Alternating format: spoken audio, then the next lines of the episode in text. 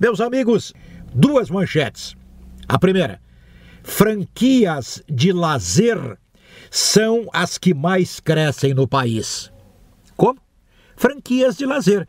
Uma grande empresa que trabalha com lazer, turismo, coisas deste tipo, prazeres, enfim, vai vendendo a sua marca, a sua forma de produzir para interessados por todo o Brasil. E as franquias, camarada que é franqueado, que compra os direitos de ter a imagem da empresa matriz, aquela coisa toda.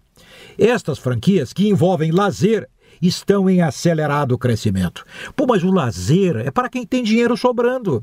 Quero fazer uma viagemzinha no fim de semana, eu quero ir para uma área de um certo lazer mais tranquilo, uma coisa mais é, divertida para os filhos, um relaxamento para a mulher, para o marido, enfim.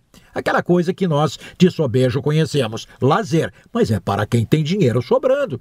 Amor, vamos almoçar fora? Amor, vamos jantar hoje à noite fora? Isso pressupõe que o dinheiro está sobrando no bolso. Caso contrário, ele ou ela são irresponsáveis grosseiramente responsáveis. E a outra manchete diz o seguinte: a mega filial. Hã?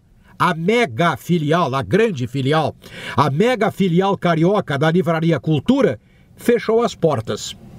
Então significa o seguinte: o lazer está em alta no Brasil, um Brasil empobrecido, com muitos desempregados, salários congelados, tudo sob risco.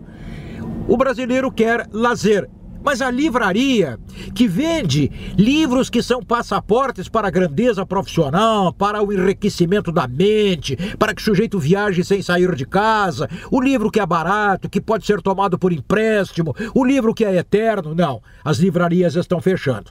E os lazeres estão em acelerado progresso. Você acha que um país destes, com este tipo de povinho, com este tipo de jantalha, você acha que um país destes pode ser melhorado por este ou por aquele presidente, por este ou por aquele governador? Claro que não.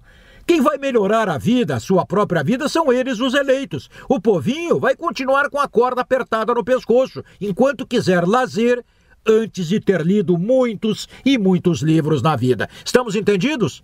Não? Ah, eu perdi meu tempo?